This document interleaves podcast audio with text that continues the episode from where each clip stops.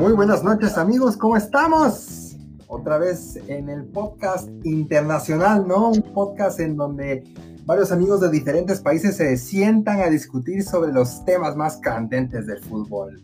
Bueno, esa es la tercera vez que estoy aquí con ustedes. Mi nombre es Stefan Westphal y estamos acompañados desde Argentina por Cristian Abadie, desde Chile por Luis Fuente Alba, tenemos a mi amigo colombiano Sebastián Camilo Cortés y los grandes mexicanos Cristian Íñiguez y Edgar Jesús Patrón Triay. Hoy tenemos muchísimos, pero muchísimos temas de qué hablar en el mercado de fichajes, ¿no? Eh, quiero empezar a tomar la batuta y hablar del equipo que puede llegar a ser una pequeña revelación, eh, que puede pelear por puestos de Europa, y que puede ser que se mete incluso a Champions. Hablo del Everton. Ustedes me comentan qué, cuál es el día a día del Everton y qué esperan de este equipo y cómo cree que fichó, porque para mí fue uno de los equipos que mejor se movió en este mercado de fichajes. Sí, tuvo un buen mercado de fichajes, se llevó un par de chollos, como le gusta decir a la gente, en Alan, que a su par de capaz que uno lo veía ya un equipo más grande, inclusive. Son en algún momento para el PSG, Después terminaron fichando, fue el mercado, terminaron fichando a Idrissa Gay, justamente del Everton. Y Alan creo que llega a Everton para llenar un poco el vacío que dejó, que dejó Gay, ¿no? Y para jugar en un centro de campo que a mí se armaron muy bien. También ficharon a Ducuré, uno de los mejores jugadores de Watford que se en esta temporada. Puede formar un lindo trío ahí, Alan, Ducuré, James Rodríguez. No sé qué piensan ustedes.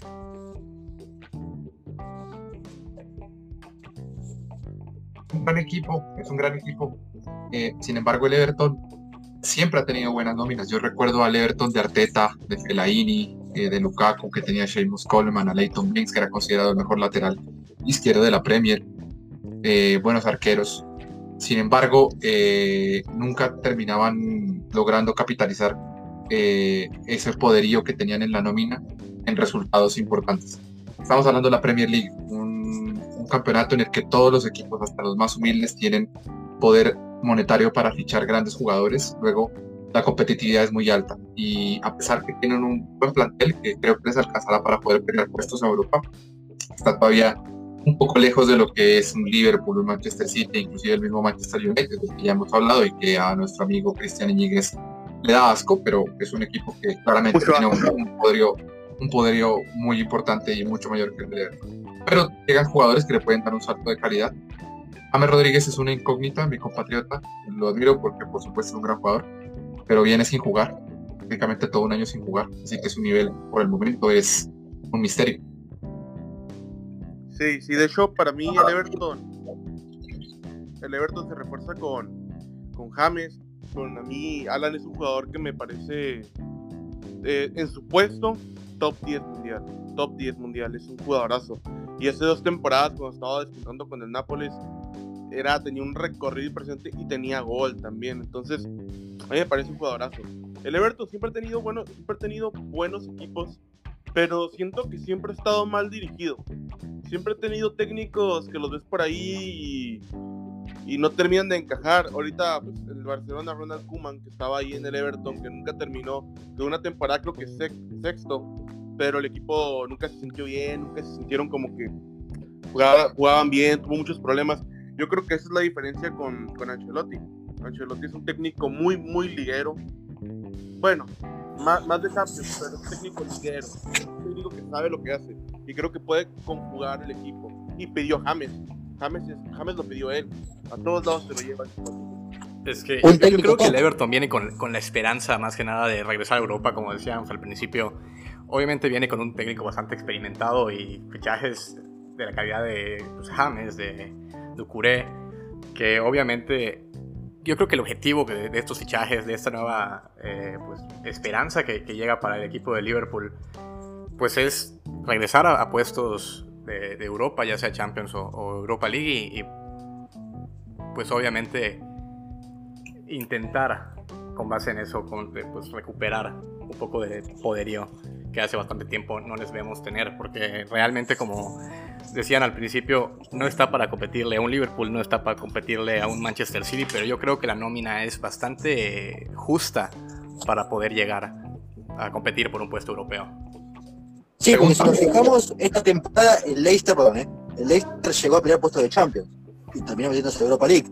Y si uno compara las plantillas del Everton y la del Leicester actualmente, no son muy disimilares. Capaz Leicester tiene unos años ya de planeación deportiva un poco más asentada, un poco más aceitada, ¿no? Pero no son muy distintas. Y yo creo que puede ser un asalto a Europa League, ¿no? En Inglaterra tenemos el tema de que los seis equipos más grandes, no por historia, sino por poderío económico, si uno quiere decir, en los últimos años, están muy asentados. Manchester City, United, Liverpool, Arsenal, Tottenham, Chelsea. Es difícil de desbancarlos. Este año Leicester pudo. Equipos como el Sheffield este año inclusive. Le dieron, plantaron cara y se metieron en un puesto de Europa League. El Sheffield por desgracia no, no llegamos, mis muchachos, pero, pero ha demostrado que la Premier no está tan. Los equipos de la top de la Premier se pueden caer. Más que nada los equipos del norte de Londres, ¿no? Como Tottenham y Arsenal, que son incógnitas temporada tras temporada. Tras temporada. Es que el Arsenal no justamente, perdón, justamente eso les quería preguntar. ¿Ustedes les parece que la nómina del Everton es mejor que la del Tottenham y la del Arsenal? Justamente de eso iba a hablar yo, porque yo creo que el Everton lo que tiene ahorita es, como dijo, creo que fue Cristiano Edgar, no sé quién fue.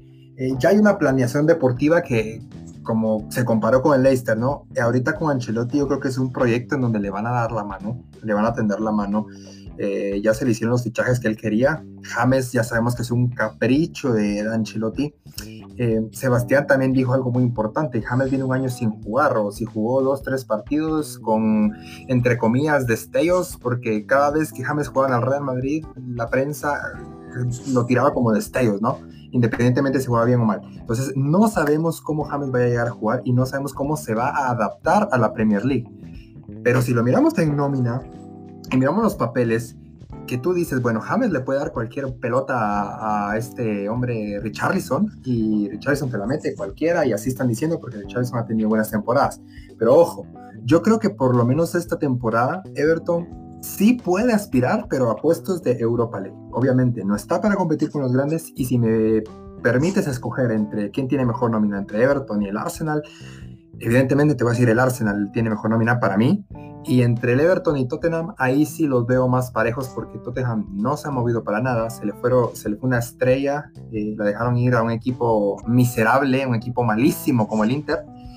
Y nada, yo creo que el Everton sí puede pasar por encima del Tottenham, pero no del Arsenal. Y yo creo que sí pueden llegar a puestos de Europa League. Y es, algo que vamos a poder ver porque desde la primera jornada, en la, en la primera jornada se estrena el Everton contra el Tottenham Así que va a ser un encuentro también interesante con, la incorporación de Pierre-Emile Hosberg. Eh, también de. ¿Quién más llegó al, al Tottenham? Llega.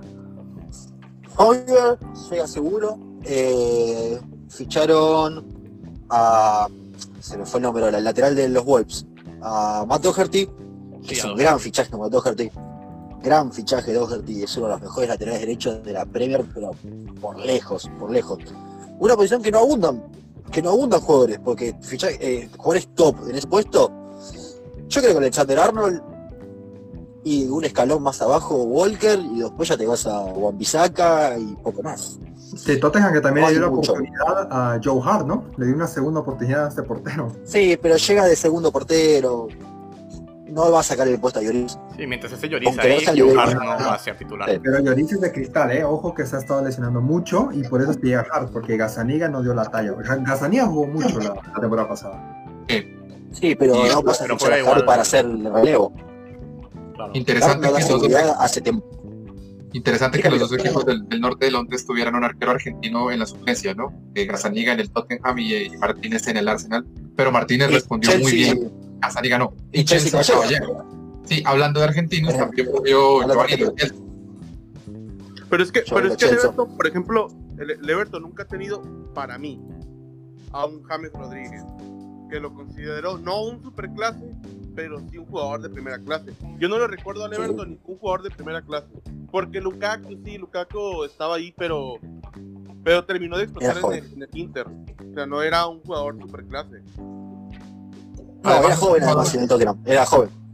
era un jugador de área, un jugador que, Lukaku, Lukaku llega al Everton, también hay que tomarlo en cuenta que no llega como fichaje top, sino que llega como aquel niño que falló el penal contra el United cuando estaba con el Chelsea. Entonces, no, pero ya había, tenido, había tenido buenas temporadas en el West Bromwich, eh, cuando aparece en la Premier. Después fue, va cedido al, Everton, tiene una buena temporada, vuelve al Chelsea, que parece que Mourinho no contar con él, falla ese penal y lo vuelven a ceder al Everton. Eh, ese es el cambio del Lukaku. Sí, y, ahí se lo quedan, y ahí se lo quedan y se hincha metiendo goles y se va al United. Sí, Pero... Exactamente así fue lo Ojo, eh, yo cuando estaba hablando del Everton, yo nunca dije que el Everton se iba a meter en Champions League. Para mí no. El Everton está para pelear quinto, sexto, séptimo lugar o alguna copa, ¿no? Que Inglaterra te da muchas opciones para llegar a Europa League. No nada más es por la tabla, en general tiene dos copas. Y ese creo que además es un fichaje comparable. de los equipos grandes alcanzan a, poder cubrir todas las competiciones a las que tienen opción. No, no. Para mí es un fichaje totalmente comparable con cuando Gil fichó por el Arsenal. Sí, sí, por supuesto. Sí, sí, sí, porque es un jugador que no está acostumbrado a ver en un equipo así. Porque el Arsenal siempre fue el Arsenal, pero, pero sí era algo que con lo que el Arsenal solamente podía llegar a soñar en ese momento. Y se dio. Igual ahorita con citando, citando a mi amigo Luis Emilio Fantel Balagos, yo digo que el Arsenal era un equipo grande cuando yo era pequeño. Ya no lo es más. Claro, yo opino lo mismo que, Cristian y sobre el Everton eh, considero que James Rodríguez es un excelente jugador eh, hay que entender que la figura de Everton es en este momento Richardson. Eh, James Rodríguez viene, viene de una temporada bien mala, aunque lo que hizo en el Bayern de Múnich fue bastante bueno, fue, se afianzó en la titularidad, no entiendo por qué dejó ese equipo. Ahora con continuidad probablemente lo tenemos, ahora con, eh, claro, pero su excusa es que dejó por frío, pero el Liverpool hace más frío que Múnich, por lo tanto si dejó el Bayern Múnich por, frío, en un una ciudad como Liverpool, esperemos que se acostumbre y retome los niveles que, lo hemos visto acostumbrado anteriormente. Pero considero que en este momento el, Everton está debajo de al menos siete equipos de la Premier League. Por lo tanto hay que ver de que cómo se, se va se va amoldando durante se va moldeando durante el transcurso de la temporada eh, nos sacan con tener un par de, jugadores buenos, es que nos vienen al menos 15 jugadores de nivel como lo tienen los demás equipos de la Premier League que pelean los puestos europeos. Por lo tanto, primero hay que ir viendo. Considero que Ancelotti es un gran entrenador, pero pero no lo hemos visto eh, tener éxito en equipos de media tabla como el Everton. La realidad es que James Rodríguez sale del Bayern Múnich porque tenía una mala relación con el técnico Nico Kovac. Y es, y es reiterativo que James tenga encuentros con los entrenadores de los respectivos equipos. Lo tuvo con Ranieri cuando jugaba en el Mónaco, lo tuvo con el mismo Zinedine Zidane y con Rafa Benítez en el, en el en Real Madrid.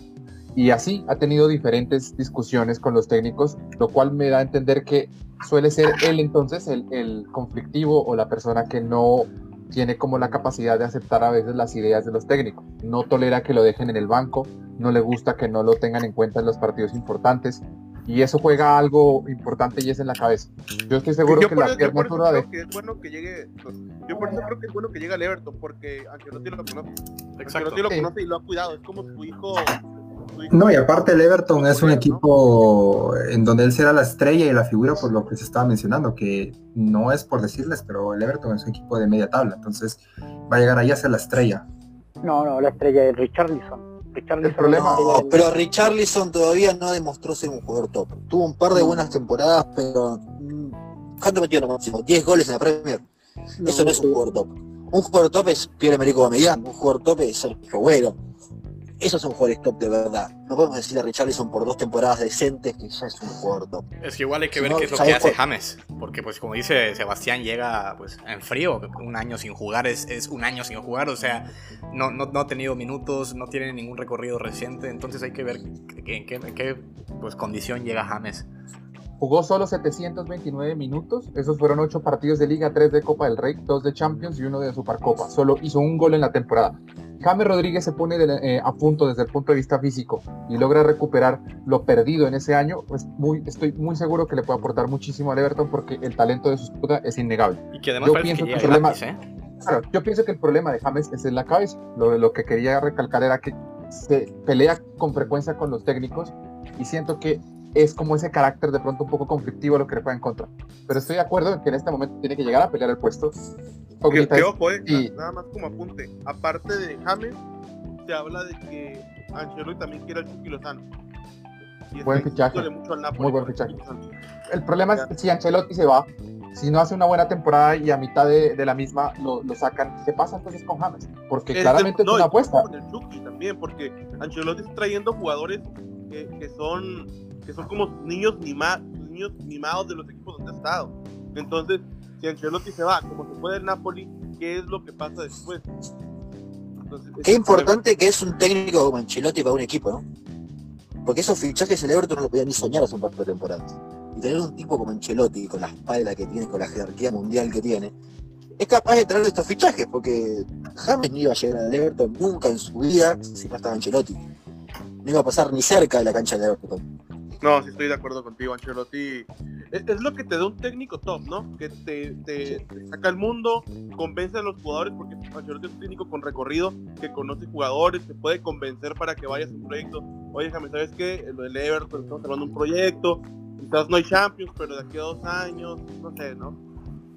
Ancelotti es un que tiene mucha mano una verdadera incógnita, ¿no? Lo de James Rodríguez, pero hablando del tema que ustedes están discutiendo respecto a Ancelotti, la Premier League es un cóctel de entrenadores bastante sabroso que, se nos viene en este año, en donde son entrenadores de demasiado prestigio y no son solo cuatro, ¿eh? son, son entre seis a ocho. Tenemos también a Mourinho, Brendan Rodgers, Mourinho, Klopp, Bielsa, Guardiola, Bielsa, que viene con los leads.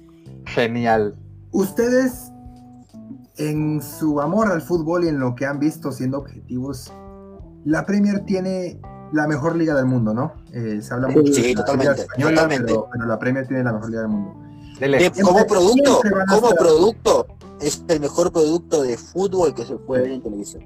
siempre va a estar en la vida de todos. Entonces, ¿quiénes creen ustedes que sean los cuatro equipos que van a clasificar a Champions teniendo todo ese cóctel y esa gama.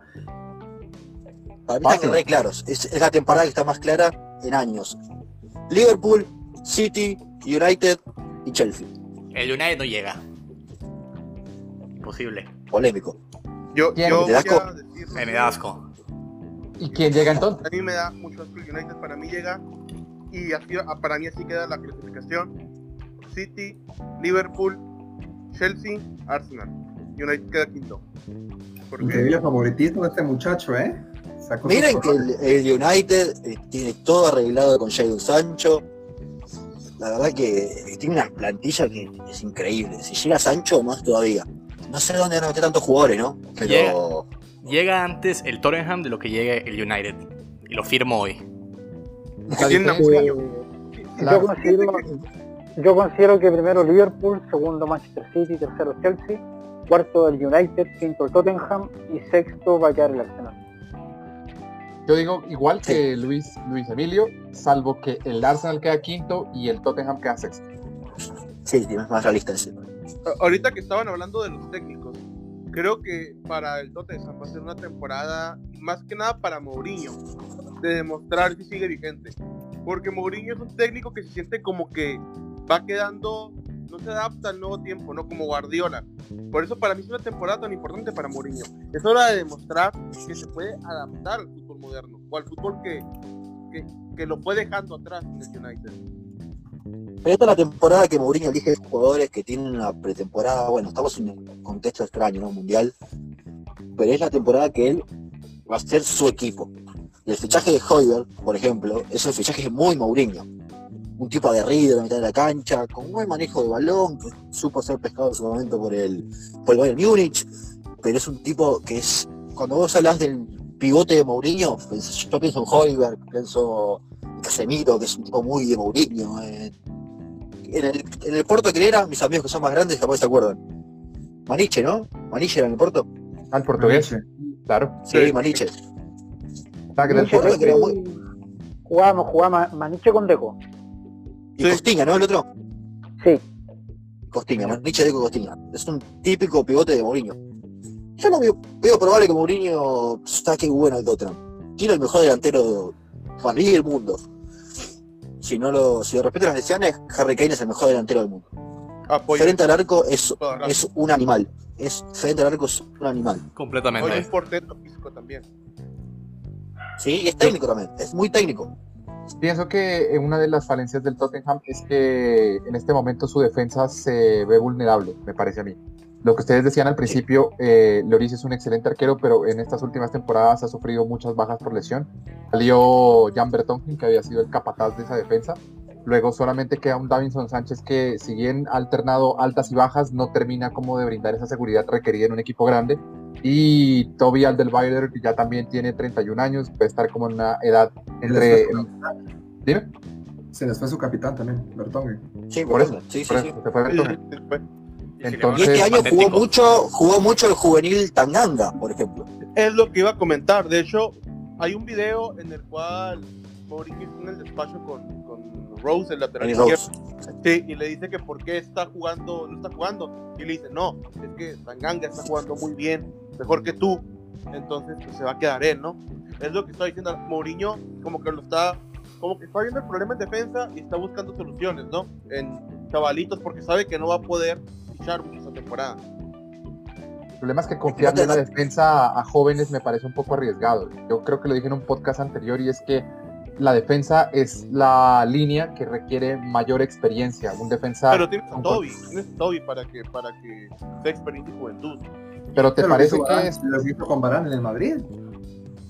Pero si igual no hay, no hay, otra opción, o sea, si no es una defensa joven, ¿qué es lo que tiene el Tottenham ahorita para, para fichar o para hacer un cambio? Sí, el Tottenham está en una posición, está en una posición muy parecida a la del Arsenal, justamente cuando construyó el Emirates que se encuentra teniendo que pagar un estadio como es el New White Hart Lane, se la deja en una situación complicada. No puede salir a gastarse 100 millones en un jugador. Imposible. Es imposible para el Tottenham. No, no, es su, no es su realidad actualmente. No, y aparte la pandemia también los dejó tocados. O sea, sí, no, obvio. No gastar 100 millones ahorita. Más que el United. Fichaje, un fichaje que le puede cambiar la cara, que le puede cambiar la cara al Tottenham. Hay un hombre solo y es más por sentimiento que por dinero que es Gareth Bale. Uy, Sí, claro. Para mí es el único, para mí es el único destino que Bale tiene actualmente. Porque Pero, los equipos top de la Premier no, ya no, no tienen el cartel para llegar. Capaz que hace dos años, cuando empezó todo este problema, podía llegar a un equipo grande de la Premier. Hoy en día o se va a China, o se va al MLS, o se va al Tottenham. No le veo lugar. Porque normalmente se va a quedar, es muy probable que se vaya a quedar, porque no creo que nadie se vaya a hacer cargo de su ficha. El problema es que Mourinho suele jugar con su 4-3-3 clásico eh, o su 4-2-3-1. Eh, luego, los dos extremos para Mourinho creo yo que son, son y Lucas Moura. Y está también Steven Berwin, que pues es una buena alternativa que tiene él. No puede no sé... jugar con Lucas Moura, sin problema. Sí, sí, Bale, Bale es muy polifuncional. Pero, pero es, que, es que Moura, Moura rinde bastante en el Torreja. Ha jugado muy bien y no se lesiona tanto. Pero Maura no es un jugador top. Si vos querés apuntar al siguiente nivel, Maura es un grandísimo jugador, pero no te cambia la vida. Bale lo es. Hoy en día, hoy en día Bale es jugador top. A Bale dámelo siempre, a Bale dámelo siempre. Es siempre, está tocado por la varita. Es, un, es, es, es lo, que ahorita, lo que menciona Cristian. Gareth Bale no es, no es un jugador top ahorita pero está, está, tocado por la varita. Es un jugador que tiene un aura de que siempre te aparece cuando lo ocupas y lo pones a jugar. Todas las finales de Champions del Madrid estuvo Gareth Bale, en las que jugó, sí, y lo hizo sí. bien. La, Euroco la, Eurocopa con Gales. De hecho, hasta sí, al Madrid le regaló, le regaló la liga. Gracias a Bale. Independientemente de los errores de Carius, eh, fue la chilena y, y metió el otro gol. Entonces, no, sí, yo por lo menos echarle a, a Stop. nada. Es como Casillas. Stop. Casillas no era el gran portero. Era un portero que No digas. Eh, no, no, no, Casillas estaba tocado. No, no, estoy de acuerdo. Casillas. No, yo no estoy de acuerdo. Totalmente de acuerdo. Casillas. No, Casillas debe ser el mejor arquero de los últimos 20 años sobre Buffon. No, no, no, no, ¿Cómo se nota el favoritismo de este hombre hacia el equipo de Cataluña, eh? No, pero no, no, no. Lo digo aquí ahora. Aquí no hay equipos. El único equipo que da asco es el Manchester United. Lo dijo Christian James. Pero, pero para mí el mejor portero de los últimos 20 años es. ¿Cuál, cuál favoritismo a Cataluña? No, y, además. está tocado con la varita, por eso Iker Casillas, Iker Casillas en muchas ocasiones dijo que él confiaba ciegamente y absolutamente en su talento innato, pero es una persona que jamás entrenó sus valencias y por las cuales inclusive su carrera no fue más longeva. Nunca se fue bueno cortando centros, nunca fue bueno saliendo con los pies, está muy ágil para poder hacer eh, jugadas de mano a mano, de reacción, pero le costaba algunas, algunas pelotas aéreas, tenía algunas falencias técnicas que él no quiso entrenar. A mí lo que me parece que Casillas no lo hizo grande es que él era un poco soberbio y no quiso mejorar esas, falencias que tenía. Así de sencillo. No es, no es muchísimo mejor arquero que lo que fue Víctor Valdés. No es muchísimo mejor que Víctor Valdés. No es mejor que para mí. Pepe Reina, Pepe Reina, Pepe Reina, Pepe Reina es un porterazo y Casillas es un portero. Increíble. Tampoco, tampoco, tampoco, no tampoco. Pero creo que nos desviamos del tema, ¿no? Porque estábamos hablando de la Premier League, amigos. Entonces. es que el Manchester United da asco. Me hierro más la sangre con esos hombres y voy a hacer una pregunta, ¿no? Para, para los cinco que respondan. Ya hablamos de quiénes van a ir a Champions.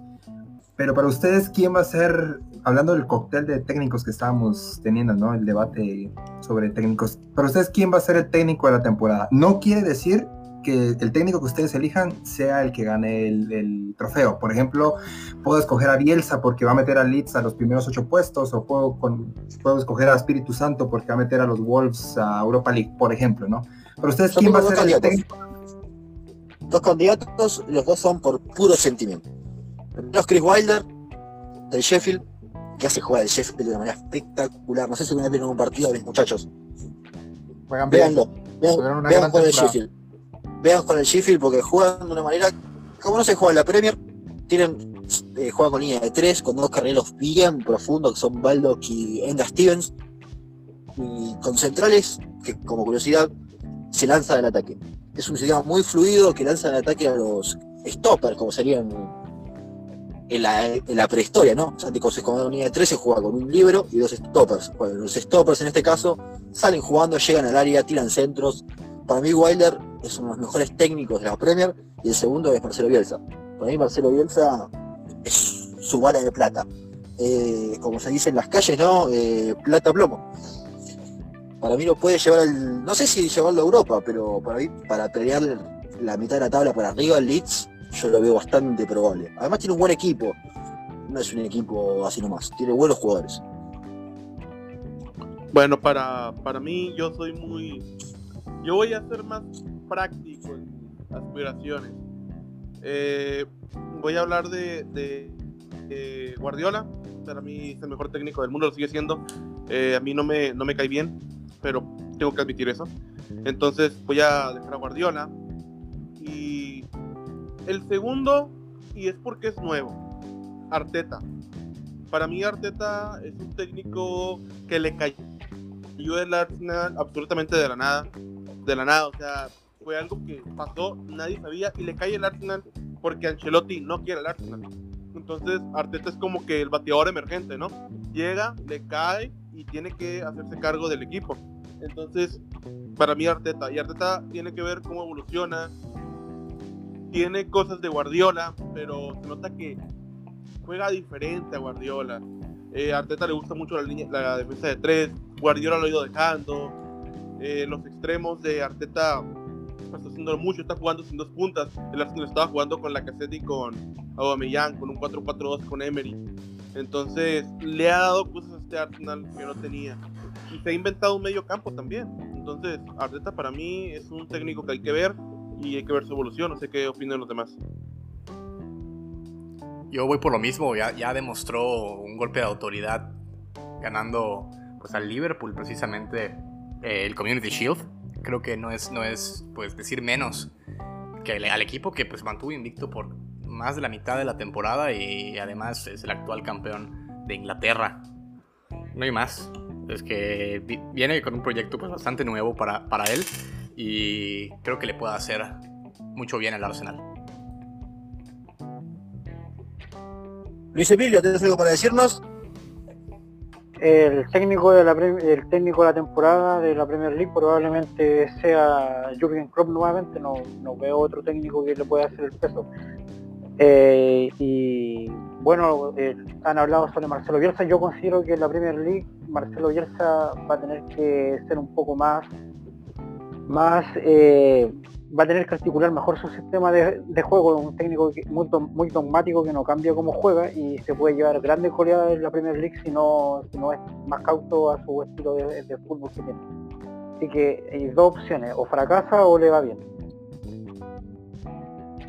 Yo estoy de acuerdo con Luis Emilio. Eh, creo que muchos fanáticos del mundo del fútbol admiran al loco Bielsa por cómo es más tal vez en estos últimos tiempos sus equipos no han mostrado el lustre que correspondería al fútbol moderno. Ha dirigido al Lyon, no le fue muy bien. Eh, en el Leeds United tuvo complicaciones para lograr el ascenso, siendo un equipo histórico por demás en la Premier. Así que es una moneda al aire. Yo también lo admiro, me parece muy interesante como persona, como ser humano, pero con él puede ir todo muy bien así como puede ir todo muy mal, porque a mitad de temporada se puede enojar y puede dejar tirado el cargo sin más ni más. Está loco, así lo conocemos. Entonces no me atrevería a decir que él es eh, el candidato a ser el técnico de la temporada. Me gustan Brendan Rodgers y cómo juega su Leicester y por supuesto Jürgen Klopp es un fenómeno. Yo me voy por ellos. Ok, pues ah, para mí yo creo que me parece extraño. Eh, yo también tengo dos candidatos, ¿no? Sin embargo, yo, mis aspiraciones, pues, son clasificación a Champions. Yo creo que la temporada que hizo Frank Lampard con el Chelsea, teniendo cero presupuesto y sacando lo que viene siendo a los jóvenes adelante, ahorita ya teniendo un equipo armado y compacto a lo que él quería, a sus gustos, porque supongo que los muchachones que llegaron ahí, los fichajes bomba que se sacudió el mercado fue por petición de Lampard yo creo que lo va a hacer bien. Y no menciono a Klopp porque yo sé que él ya es un entrenador consagrado, pero creo que esta va a ser la oportunidad de Lampard para de verdad consagrarse eh, con un equipo que él armó desde cero y ya pasar al, siguiente nivel como ya no solo un entrenador eh, no mediocre, pero sí un entrenador del montón, a uno de verdad top. Y cerramos Premier, ¿no? Y hablemos de la liga hablemos de los fichajes que, se han estado moviendo, hablemos de los posibles traspasos. Yo hoy en la tarde pues me impresioné con el posible traspaso de, de al Real Madrid, no sé qué tan cierto sea, pero el que se está sonando con muchísima más fuerza y más realismo, con más realismo es el de Memphis Depay al Barcelona. ¿Por qué? Porque está Ronald Koeman ahí en Barça. ¿Qué tanto les favorece Memphis, eh, Cristian? Yo quiero decirle algo a la gente. Para mí Depay me parece lo más parecido a un crack por izquierda que puede tener Barcelona. Eh, yo le veo similitudes con Alexis Sánchez y me gustaría que Luis Emilio, que más conoce más a Alexis y las características, me diga qué puede aportarle un jugador como Alexis al Barcelona. Como Alexis como, como Depay. Yo considero que Depay es un muy buen jugador de fútbol y a diferencia de Alexis Sánchez tiene, tiene más gol. Por lo tanto, eh, como hemos dicho en programas anteriores, Messi necesita de eso, de un jugador que llegue por la banda izquierda como con ese tándem que, hacía con Neymar, que era fabuloso. Yo no sé si es que Depay es ese jugador, pero podría ser lo más parecido. Y considerando, que, considerando que es un jugador que mete mucho gol, que esta última, últimas dos, temporadas ha, hecho más de 20, 20 goles en la Liga 1 y en toda la, y en toda la temporada considero que sería el mejor fichaje y el precio que está es muy bueno para el y, y es que si no es Depay no hay otra opción. Es que sí, sí, por supuesto. A mí Memphis Depay me parece que es un extremo que ocupa el Barcelona. Porque Barcelona tiene, tiene extremos, casi todos por derecha, no tiene ningún, ninguno que pueda jugar por izquierda naturalmente. Entonces Memphis Depay es un jugador que tierra hacia adentro, tiene gol, puede jugar de 9 sin problemas, te aseguro unos 10, 15 goles por temporada, aceptaría banca, eh, te va a salir en 25 millones o 30 millones porque es su último año de contrato, no te va a ofrecer, no lo vas a ocupar pagar demasiado, es un jugador perfecto para Barcelona, es lo más parecido que va a tener el Barcelona que del mercado tangente de lo que realmente se puede escuchar parecido a Neymar o a Villa. No hay nada más parecido a Neymar o Villa que, que, Memphis Depay. Tiene gol. Y el Barcelona ocupa un extremo con gol. Sí, totalmente. Sí, totalmente. Eh, para mí Messi necesita ese juego por izquierda que le tire diagonales. Siempre desde que Messi es titular de Barcelona tuvo ese juego. Lo tuvo con Henry, lo tuvo con Villa, lo tuvo con Neymar, lo tuvo con Pedrito inclusive. Siempre Messi se abasteció mucho y ha abastecido a ese jugador que le empieza por izquierda y termina por el centro. Hoy no lo tiene. Ha jugado Grisman por ahí, que no es eh, su punto fuerte la diagonales de izquierda al centro, más que nada porque su perfil es zurdo. Así que yo creo que Depay, siendo de los fichajes más realistas que puede ser de Barcelona, un otro Barcelona en otro momento estaremos hablando de Jadon Sancho. No leemos de Depay. Me, explico, ¿no? Es la realidad de Barcelona hoy es Depay. En otro momento podría haber sido Jadon Sancho. Pero pues yo creo que viene bien para solventar las deficiencias del, Barça en, este tiempo, ¿no? Yo la única yo no voy a, redundar en lo que ya han dicho porque estoy absolutamente de acuerdo con todo. Solo tengo una observación y es que hay que ver cómo va a jugar Ronald Koeman. Si va a respetar el modelo 4-3-3 usual del Barcelona, eh, imagino yo un medio campo con De Jong, con Wijnaldum, que también es otro jugador que suena para llegar al, equipo blaugrana, y con Pjanic. Y adelante Messi, Griezmann jugar, tendría que jugar en punta, sería mi primera pregunta. Sería, tendría que ser el 9 del Barcelona. Y Depay por derecha, ¿será que se pueda adaptar al estilo de pronto generoso, si se quiere decir, del Barcelona? Porque es un jugador al que yo usualmente la habilidad técnica que más usualmente le, observo es que engancha hacia adentro y le pega con su pierna derecha, es muy potente. No sé si en el Barcelona se le vaya a facilitar esa, esa opción, ya que es un equipo que juega más en función del colectivo y del pase que del remate. Entonces, esas son como las únicas dudas que me dejaría a mí. Pero es un excelente fichaje. Es holandés, ya está. Ya comprado Barcelona, es holandés. El Barcelona tiene una fijación con los holandeses y. Y si no, preguntan a Kuman. No, y tu director técnico. Tu, director técnico en la selección de Holanda. O sea, más confianza imposible. Sí, claro, y en Holanda, en, en, Holanda, ojo que jugaba, de, jugaba prácticamente de nueve del país. Y hoy Sport filtró, y hoy Sport filtró la posible formación del Barcelona, donde prácticamente tienen descartado a Wijnaldum, que al parecer va a renovar con el Liverpool.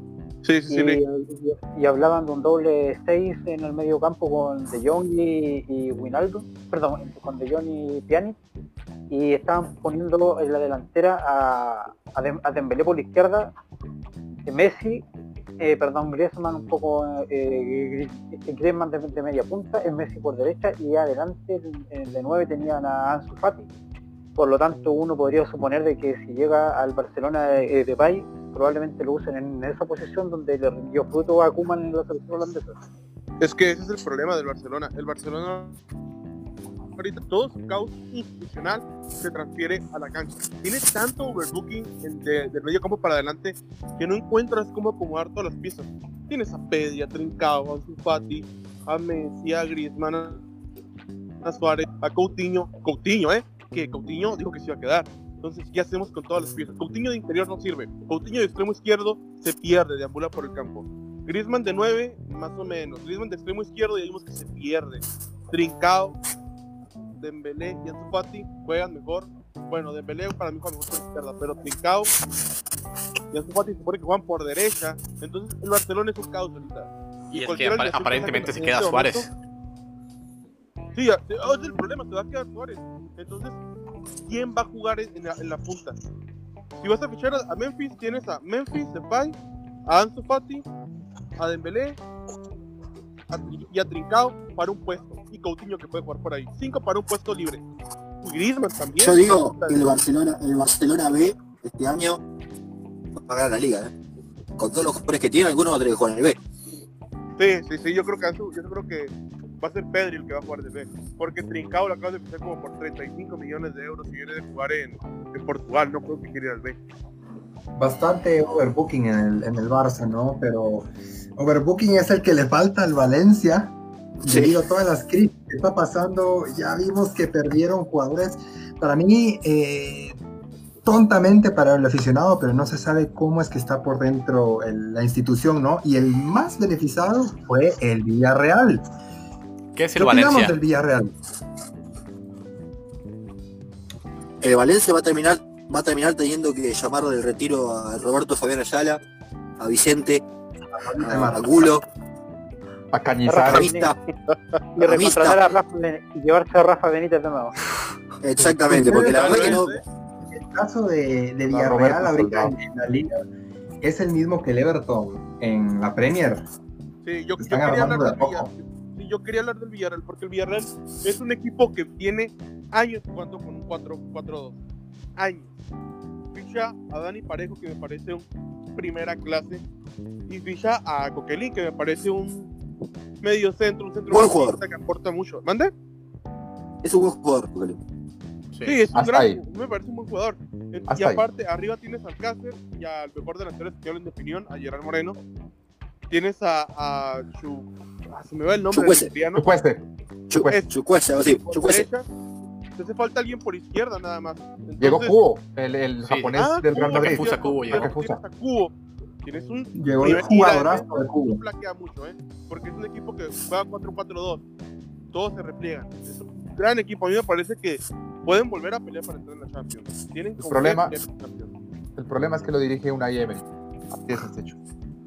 Eso es un problema y una bendición porque a a Unai le va bien con los equipos de media tabla. Pero cuando tiene que pasar al nivel top, queda debiendo siempre.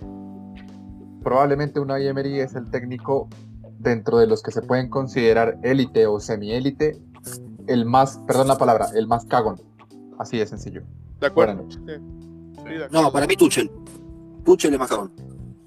No, Tuchel. no, Llegó, no, no. Tuchel, Tuchel Tuchel llegó por lo menos a una final de Champions. Sí, por lo menos. Siendo un cagón. en una- y en una final de Champions, sin- jugando sin nueve, jugando sin nueve, dejó a Icardi en el banco todo el partido. Pero a, a Pero- le remontaron un 4-0. No te pueden remontar un 4-0. Y ahí más bien me parecería lo de Tuchel, más bien una torpeza, no tanto una, ¿cómo se diría? Una cagalería, una cobardía, porque realmente es una decisión que no se entiende lo de la Champions League. Pero Unai Emery en cambio es un técnico que le cuesta proponer ofensivamente, que a veces ha tenido equipos que se pueden considerar un Rolls Royce como el Arsenal y Es aún bacano. así los termina estrellando, terrible. Pero, por ejemplo, lo que decía del Villarreal. Es un equipo como el Sevilla, ¿no? ¿Podemos estar de acuerdo? Más o menos. No, bueno, el Sevilla, el Sevilla es más grande, pero esta temporada considero de que el Villarreal, con la columna vertebral que, que, que aparentemente se va a formar con Pau Torres, eh, con Coquelan, Dani Parejo y en la delantera Moreno, creo que es un equipo que sí le va a pelear el cuarto lugar al Sevilla. ¿eh? La portería. Claro, le va, le va a pelear el cuarto lugar al, al Sevilla, que no sé si están, están de acuerdo que el Sevilla después del Real Madrid, Barcelona y el Atlético de Madrid es como el más firme a quedarse Sí. con posiciones de Champions League. La Real. Sociedad, la Real Sociedad aparece un poco por ahí también, pero considero que el Sevilla es el cuarto y ese es el rival que tiene que vencer el Villarreal esta temporada, si quiere llegar a la Champions. Sí, el Sevilla cambió, cambió a Vanega, perdón, ¿eh? cambió a Vanega, que a Luis Enrique no le gusta, no le parece un buen jugador, pero Bueno, bueno, bueno, bueno. cambió a Vanega por Rakitic, que si vos me, me lo das hoy, para mí es un cambio tremendo. La locura que hubiera sido un mediocampo de Vanega y Rakitic. Sí, por Dios. Por Y yo, por yo edad, creo que, Vanega, a pesar de todo, se pudo haber quedado, ¿eh? Sí, se apuró. Vanega se apuró porque él lo decidió mucho antes de este final de temporada buenísimo que tuvo. Lo decidió Sí. mucho antes para mí. Yo lo, lo noté arrepentido en cierto punto. Y es que no estaba jugando tanto, tengo entendido. Decide rápido, regresa a la liga, juega todo y juega a un nivel espectacular, Vanega. Espectacular. Sí. Dos, cuatro años de encima, Vanega. Pues Sí, sí, es un jugador totalmente válido. Totalmente válido para cualquier equipo tipo Sevilla. Hoy en día es un jugador totalmente válido. La del Sevilla, hablando de Sevilla un poquito, yo lo veo con, con carencias. Para mí la defensa es impecable. Lo único que si se va a Reguilón, no lo pueden retener, va a tener que cubrir esa baja. Y para mí no tiene delantero. No tiene nueve. Claro, y, y- y Sí, Coquelin, no sí, sé, esto jugar- la Champions League también puede ser una, una, una, una ventaja que tiene el, el Villarreal hasta el Sevilla, porque he puesto que el Sevilla va a tener que tener equipo para la Champions League, para la, la Copa del Rey y para la Liga. Entonces quizás Y va a tener que con. Claro, eso, eso quizás podría aprovecharlo el Villarreal en este, en este, sobre todo en esta época donde, lo- donde el calendario está tan acotado. No sé Sí, cómo- sí. Además, el, el Sevilla el Sevilla mataría por tener en su plantilla a Alcácer o a Gerard Moreno. Mataría. Sí, va a estar muy disputado ese cuarto puesto, ¿eh? Yo creo que Sevilla y Villarreal, no sé si ustedes me corrigen, son los equipos que más movidos han estado en este mercado de fichajes, en un mercado un poco atípico, ¿no? Y listo. Por ejemplo, el, el, Real Madrid prácticamente no ha movido su cartera, salvo la llegada de Odegaard, que prácticamente es como que un fichaje entre comillas o un fichaje fantasma, porque ya era la ficha del Real Madrid. Eh, um, ¿Es esta la temporada de Martin Odegaard para consolidarse como titular? ¿O el, es que, esta que está moviendo, está moviendo algo en el Madrid es, es Hazard, está moviendo mucho la boca últimamente, ¿no? Para comer. las, fotos, las fotos de Hazard en la convocatoria de la selección belga dan vergüenza. Es que yo, yo soy en mejor forma física. Total. Y yo me alimento a base de pizza de domingo. En serio, está terrible. No, pero hablando de Odegaard, Odegaard hace una temporada buenísima en la Real Sociedad, pero buenísima, porque la Real Sociedad es un equipo que juega muy bien al fútbol y tiene mucho jugador creativo adelante, mucho jugador rápido, creativo, joven adelante. Entonces, Odegaard, no sé, no sé si encaje con Zidane, porque no sé si le caiga bien a Zidane, porque Zidane es un técnico que se casa con lo que tiene, para bien o para mal, ¿eh? Si le sale bien, felicidades, si le sale mal, a Zidane se la suda completamente. Modric tiene 35 años, no, nos olvidemos de eso. Ya hay que buscar un recambio urgente a Modric. Y Odegaard, Para mí Odegaard... Pero Odegaard... Sí, pero Odegaard, ¿sabes lo que pasa? Para mí estaba muy arropado en, el, la sociedad, en la sociedad. Tenía sí, medio a Mikel Merino, a Ilarra. Claro, Merino, Ilarra, Oyarzado por izquierda, o Juan Media Punta. Su, se llama también Sí, para mí no le da todavía, todavía, no digo que no sea un buen jugador, eh, porque ha demostrado que es un buen jugador de fútbol, pero para mí no es nivel Real Madrid todavía. todavía. No sé qué piense Luis Emilio de Odegaard, para ver no, a mí me gusta. qué opinas de él. Me, gusta Odegaard, pero para el estilo de fútbol que tiene Zidane, yo no me imagino otro otro mediocampo titular que no sea el mismo que estaba presentando, que es Casemiro, Kroos y Modric, con, rotando con Valverde, Casemiro o, o Kroos, dependiendo que dependiendo del partido yo me imagino que Odegaard va a tener va a tener bastante minutos, pero el trío no se va a mover esos tres jugadores, sobre todo con Modric, que terminó jugando a un nivel muy alto en la temporada. Vale, la llegada de... Sí, claro. Te iba a decir que se habla de la llegada de Riyad Mahrez al Real Madrid. Pero lo demás si se va Gareth Bale. Y eso es una incógnita que, que, no podemos afirmar si se va a ir no, o no se va a ir. Bale ha hecho de todo y yo creo que tiene un muy, muy buen agente que lo ha mantenido en el Estefan, Dime. Estefan, ¿podemos hablar del fichaje bomba del mercado? ¿Cuál es el fichaje bomba del mercado? El niño que cumplió su sueño y va a jugar en el equipo más grande de Europa. Crack, Sandro Tonali. Sandro Tonali. Vamos a la Serie A entonces. Y, directito a Milán, vamos al, mejor equipo de Milán, ¿no? Al equipo que, importa en Milán. Y es que Sandro Tonali. Eh, Edgar. El dolor, el dolor. Suspira por la herida aquí el, el este. ¿Alguien, a alguien le duele, como diría mi buen amigo Luis Emilio, me arde ano. Ah, no, eh, Luis Emilio. Pero considero de que hablamos muy poco del, Real Madrid comparado a los, minutos que le dimos al Barcelona. Pero Vos decís que acá hay, hay, una preferencia. No, creo que. No, Cristian, perdóname. Acá decís que hay una preferencia por el Barcelona. La hay, por supuesto. Claro, este podcast, este podcast es patrocinado por Barcelona. Bartomeu, Bartomeu nos paga. Yo quería, decir que, yo quería decir que el Barcelona eh, a priori tiene mejor 11 titular que el Real Madrid, pero el Real Madrid tiene una plantilla, por lo tanto, gran favorito a ganar la Liga Española nuevamente va a ser el Real Madrid. Eh, repíteme. Pero, Luis Emilio, Luis Emilio, de hombre a hombre, ¿no crees que en el medio le falta rotación al Real Madrid? Sí, sí, le falta. Pero, la, tiene, pero la tiene. No, no la tiene para mí. Para jugar en contra equipos de media tabla, de baja tabla, tipo Getafe, Levante, eh, Eibar, Tienes a Isco, tienes, tienes Asensio, tienes ahora a Odegaard, también está Lucas Vázquez, es decir, son jugadores que perfectamente pueden servir en partidos de... No, Yo no recuerdo la última vez que miré a Lucas Vázquez irse de alguien, no me acuerdo. Mira, Lucas Vázquez irse de alguien. Debe ser, el en la última vez debe ser el mismo partido que Ronaldo se fue a alguien. Eh, considero que con el equipo que tiene, con el equipo que tiene le alcanza para pelear y ganar la Liga Española, pero no lo veo enfrentando mano a mano a equipos de como, el PSG, el Liverpool o el Manchester City. Creo que en Europa aún le falta mucho y va a costar que el Real Madrid tenga éxito en la Champions League nuevamente.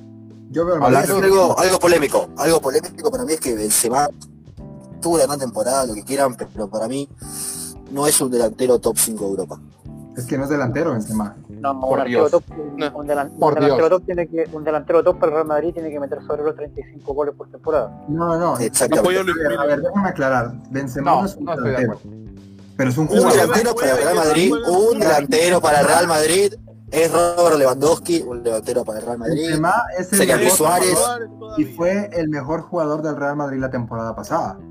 Sí, el mejor, en una, mejor una mala temporada donde hace menos goles que la peor temporada desde el 2014 de Messi. ¿Y, ¿Y, por qué comparas con Messi? No podemos comparar a Benzema con, con Lionel, tampoco. Yo no compararía a Benzema con Messi, pero Benzema necesita otro jugador. Yo no estoy dudando de la calidad técnica que tiene Benzema, pero un delantero centro para el Real Madrid tiene que meter sobre los 30 goles por temporada. A lo mejor que le podría pasar a Benzema. Anotó 27. 9, tampoco es un número un 4-2-3-1 con Benzema de media punta. Es lo mejor que le podría pasar a Benzema. Para mí Benzema es el mejor jugador que tiene hoy por hoy el Real Madrid en su plantilla. Absolutamente. Fue el mejor jugador de sí. Y eso la mal de Real Madrid. Y está en mejor forma que Hazard, y eso es mucho decir. No, es que Hazard es un fichaje malísimo. Se, se, tiraron 100 millones y pico a la basura con Hazard. No, Hazard es crack, es crack, perdón. Hazard es un fichaje, es un fichaje de la casta, de la casta de Bartomeu. Sí, hoy en día, hoy en día, hoy en día, Maradona, el Maradona de hoy está en mejor forma que Hazard. Sí. Nos, da, nos va a callar la boca Hazard es un excelente jugador. Es Ojalá, porque es un crack. Con Benzema y con Benzema se entendió muy bien los pocos partidos en los que los pude ver jugando juntos. Entonces un tándem es una sociedad que puede dar muchos frutos. Si Hazard está a nivel, se entiende bien porque a ninguno, le, a ninguno le gusta marcar goles. Benzema marcó 27 goles, por favor, en 48 partidos, hizo 11 asistencias, es el jugador que hizo a este Real Madrid. No fue tus 9 del Madrid, no puede ser No puede ser un jugador que no te mete 35 goles por temporada. Si Hazard deja la tortilla española, Hazard la rompe, pero está hecho un cerdo. Dime, dime. Estefan, como madridista, el único madridista del podcast. Gracias. ¿Cómo ves la temporada del Madrid? Explícate. Esta temporada la que viene, la que está por empezar.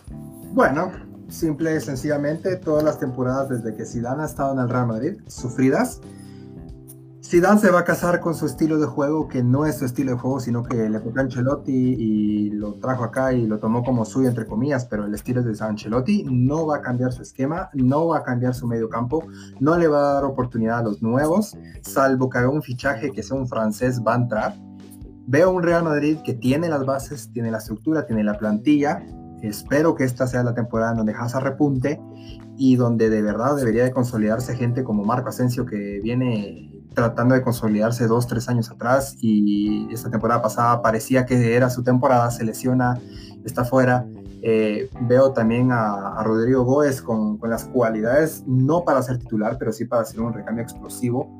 Creo que hay bastantes rotaciones. No me gusta Vinicius, pero por lo menos le mete más ímpetu que Hazard y espero que Hazard ya te ponga en forma, porque lo que pasó con él, honestamente, yo creo que fue la presión que tenía, que sentía. Eh, yo creo que Hazard quiere jugar en el Real Madrid.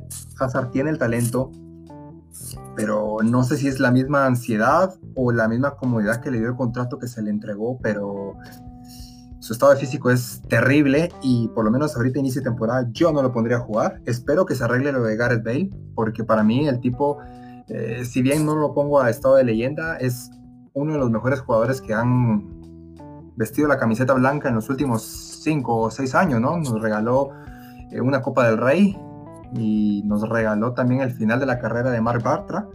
Nos regaló una Champions también, bueno, dos Champions si quieres contar la, su gol de Lisboa tras la jugada de María y la de Liverpool. Entonces, yo veo un Real Madrid sólido que necesita arreglar algunos problemas en el vestuario, algunas conductas en el vestuario y que si las arregla, yo creo que va a ganar la liga. Tranquilamente. Un apunte, un apunte pequeño. Ni Raúl González Blanco, ni Ronaldo Nazario de Lima, ni Ruth Van Nistelrooy en sus mejores temporadas en el Real Madrid anotaron más de 35 goles, como ustedes lo afirman. La mejor de Raúl fue con 32 goles, la mejor de Ronaldo fue con 31 y la mejor de Ruth fue No, con no puedes comparar. tre- fue No, no por- se puede comparar época, no se puede comparar época donde otros tiempos, Sebastián. Pueden ser otros tiempos donde Pueden ser otros tiempos. Sí, de acuerdo, son otros tiempos. En esas épocas probablemente el fútbol no era tan vertiginoso como hoy y no se anotaban tantos goles. Pero es que si vamos a poner la vara como Cristiano Ronaldo, es muy probable que ningún delantero llegue a tener ese nivel en el Real Madrid. Así que no me parece justo demeritar el aporte que ha hecho Karim Benzema, que jugó un temporadón.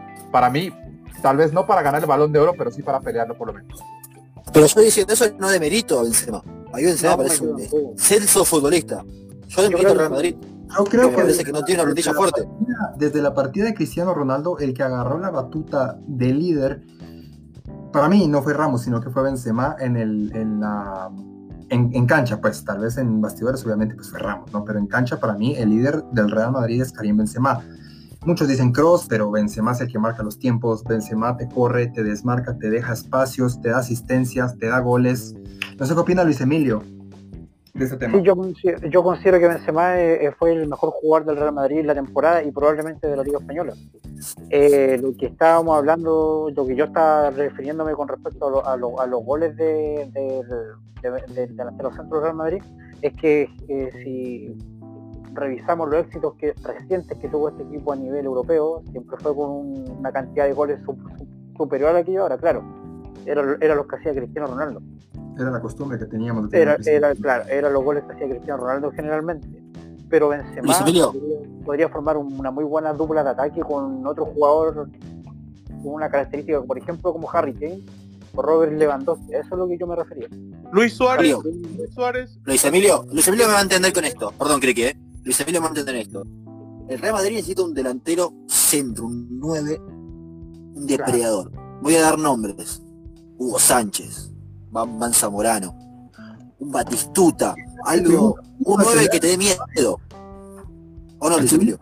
Estuvimos a punto Sí, de- opino, lo mismo. opino lo mismo. Benzema puede ser un muy buen segundo delantero, pero no es un delantero centro eh, para, para anotar el, no sé, una buena cantidad de goles que se requieren para un equipo tan grande como el Real Madrid, que es el equipo más importante del mundo, aunque a algunos le duela.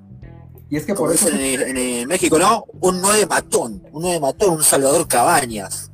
ese fue el objetivo, ¿no? Pero no rindió, simplemente, como dije, los problemas afuera de la cancha lo terminaron matando, porque para mí Jovic es un jugadorazo, pero no rindió. Yo creo que por eso fue que se fichó a Jovic, para apoyar a Benzema, pero no rindió.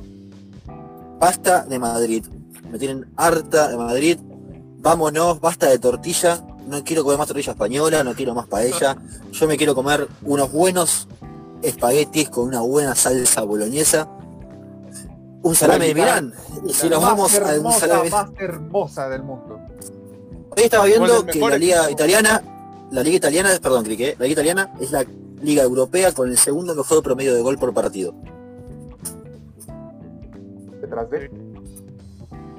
Sí, después de la Bundesliga tiene tres goles por partido promedio, más que la Liga Española y más que la Premier. Pero como la Bundesliga no existe, pues ya tenemos. Ah, la Bundesliga juegan, sin defensores.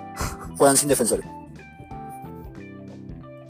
Hablemos, me, me interrumpieron terriblemente.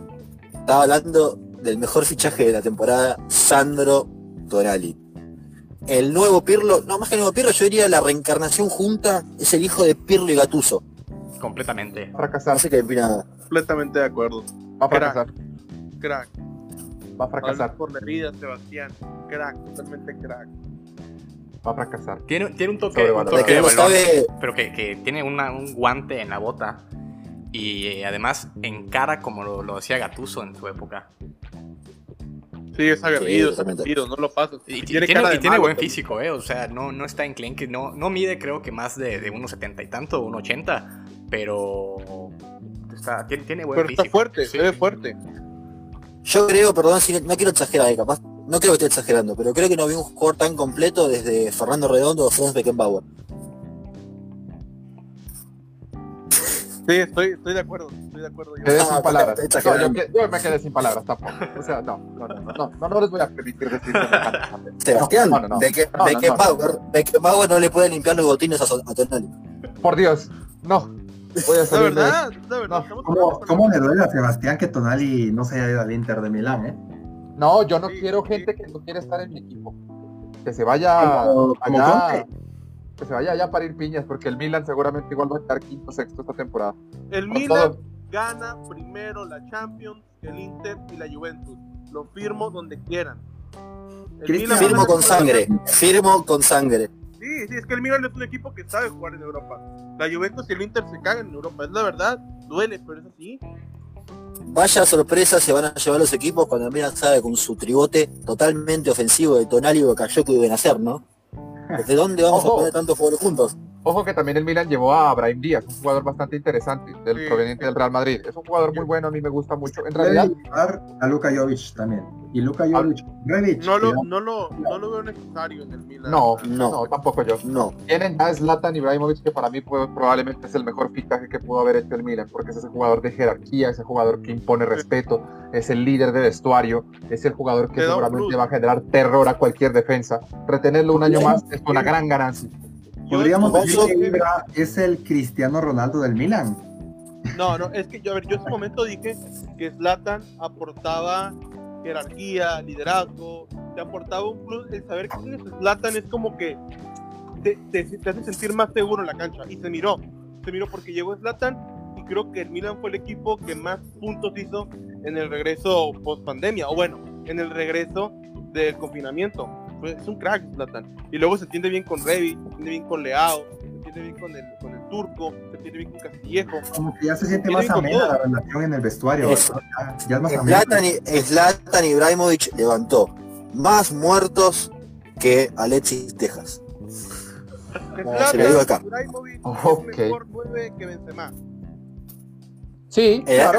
eh, Zlatan, Zlatan levantó el nivel de Frank Kessie, levantó el nivel de Benacer, levantó el nivel de Karanoglu que estaba totalmente muerto. Calhanoglu- que- No, Karanoglu no juega así desde que se fue el Bayern Leverkusen. Leverkusen. Sí. Tengo, tengo dos incógnitas. Con el Milan tengo dos incógnitas. La primera, Pioli. No me parece un entrenador que esté al nivel de un club top europeo. Puede tener una racha y una seguidilla de partidos decente, pero para pelear una liga a largo plazo nunca ha demostrado que esté a la altura de ese desafío. Y dos, que tiene Zlatan Ibrahimovic, de acuerdo, y lo alabo, y estoy de acuerdo que en su mejor momento fue el mejor jugador del mundo detrás de Cristiano Ronaldo y Lionel Messi, pero hoy en día ese Zlatan Ibrahimovic no es el mismo Zlatan que tenemos en el campo. Y Sigue de resto. De resto, de resto, el, de resto, el Milan tiene una plantilla con buenos jugadores, pero normal. Normal. ¿Tú qué opinas? Luis Emilio. Milan. El Milan es un equipo grande en- a nivel mundial de Europa, pero está lejos de esos años, de esos años de gloria que tuvo. Eh, lo más reciente con el con Zlatan, el- la liga del, que ganaron el 2000, el 2010-2011, pero ya han transcurrido 2011. nueve años.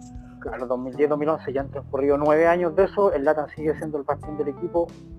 Eh, muestra liderazgo, el fichaje de Tonali bastante bueno, eh, tienen razón, es una mezcla entre Gattuso y Pirlo, pero es un jovencito recién de 21 años, hay que verlo en, en equipos como el Milan, eh, ya vieron de que jugadores grandes como Hazard, se le- la camiseta del Real Madrid le, le pesó, jugar en el Real Madrid en el Milan es como eso, es, es- es similar a jugar en el, en el- en el Real Madrid.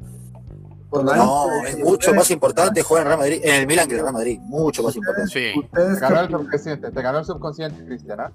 ustedes opinan? jugar en el Milan, que es un equipo muy exigente, quizá en esta última temporada ha bajado mucho su rendimiento, y, pero ahora está intentando volver. Así Eh, es que que ver, Milan, hay que dice- sí, como dice Luis Emilio, el Milan está volviendo. Eh, Zlatan revivió muertos, revivió todos sus compañeros estaban muertísimos. Y Pioli, a ver, llega, eh, lo, lo abuchean, lo quieren fuera. El tipo con dos cojones agarra el equipo, gana todo lo que tiene que ganar. Y se, yo creo que se ganó el beneficio de la duda. Se ganó el beneficio de una temporada más. Vamos a darle tiempo, vamos a ver qué tal. Para mí el Milan tiene un buen portero, tiene a Romagnoli, que es, un, es- me parece el mejor central italiano. tiene buen mediocampo ahora con el refuerzo de Tonali, con, eh, con Kessi, con Benacer, tiene extremos regulares. Vamos a ver qué pasa, vamos a ver qué pasa, vamos a ver qué pasa con el Platan. Así que, que no sé qué, cuál vaya a ser el desenlace de esta Serie A, pero yo digo que el Milan va a clasificar a Champions. No, y es que, no sé cómo lo vean los demás. es que leía, leía de... No, habla, habla. Yo creo que llega cuarto o tercero. No veo, veo solamente dos equipos subir el Milan en este momento, que son la Juventus y el Inter de Milán. Uy. Yo creo que el Inter se viene abajo esta temporada. Lo dije. Sebastián dice el que dolor no. del alma. No, pero No, el dolor del alma yo creo que eh, el Inter de Milán está haciendo mal las cosas. Está dejando ir a los jugadores más interesantes que tiene su plantilla y se está llenando de jugadores por las bandas. Volvió Barsálico, tienes a, a Ambrosio, tienes a Hakimi y a Kraft. Van a traer a Kolarov, que puede jugar por la banda o parece que va a jugar como, como jugador eh, de central por izquierda. Van a dejar ir a Godín, es posible que salga Brozovic, se puede ir Eriksen, no entiendo cómo puedes fundar un proyecto deportivo de esa manera. No, no, no estoy de acuerdo con las decisiones que está tomando Conte. Así que con el dolor del alma, repito, yo creo que el Inter probablemente esta temporada no pueda ni siquiera emular lo que hizo en la anterior. Yo, yo quiero nada más apuntar algo del Inter. Es un equipo que me caiga bien. Es un equipo que, que yo soy del Milan. Te da asco. Así que el Inter no me da, no llega al nivel de United, pero es un equipo que me disgusta muchísimo. Yo, yo, yo, yo tengo mi top de equipos que no soporto. Es Real Madrid, y Manchester United, Inter de Milán, Bayern de Múnich y Liverpool. No los soporto, no los tolero. Los cinco, gente- los cinco equipos que han humillado en la última década al Real Madrid, al, al- al Barcelona, al Barcelona. ¡Top, Luis Emilio! Ah, sí, sí, sí.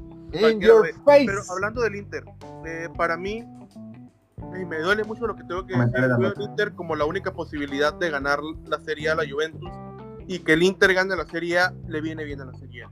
La Juventus ya ganó demasiado tiempo la Serie A, ya se ve mal, ya, ya cansa ver ese equipo. Es momento de que el Inter. eh, la, Serie tiene, tiene una gama de, de buenos, de buenos equipos. Tiene el Atalanta y la Lazio, que son equipos de, que yo digo de autor, que sin su técnico no se mantendrían porque son los que los han conjugado. Tiene la Roma, que siempre está ahí.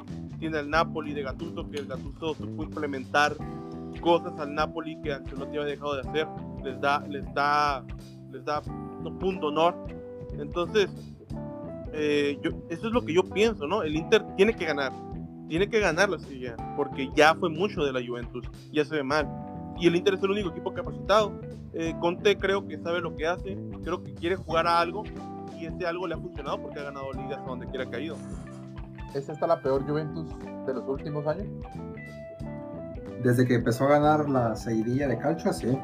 Sí. Pero igual, quitando eso, yo sigo viendo a una Juventus como favorita a ganar el Se Scudetto. que se hipotecó con Cristiano Ronaldo, que ya no te da nada. Es el problema. Y nada, yo creo que el Inter, como dice Sebastián, está haciendo las cosas mal. El Milan está subiendo.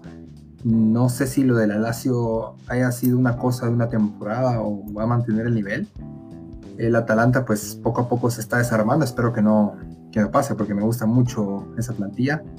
Entonces, en poderío, en jerarquía y en el papel, creo yo que Juventus puede repetir, no otra vez el calcio, aunque, como dijo Cristian Rubén, me encantaría que cualquier otro equipo, independientemente de cuál sea, ya sea el Sassuolo, si hace la sorpresa y gana, me encantaría porque ya es momento de sacudir un poco las cosas en Italia también, ¿no?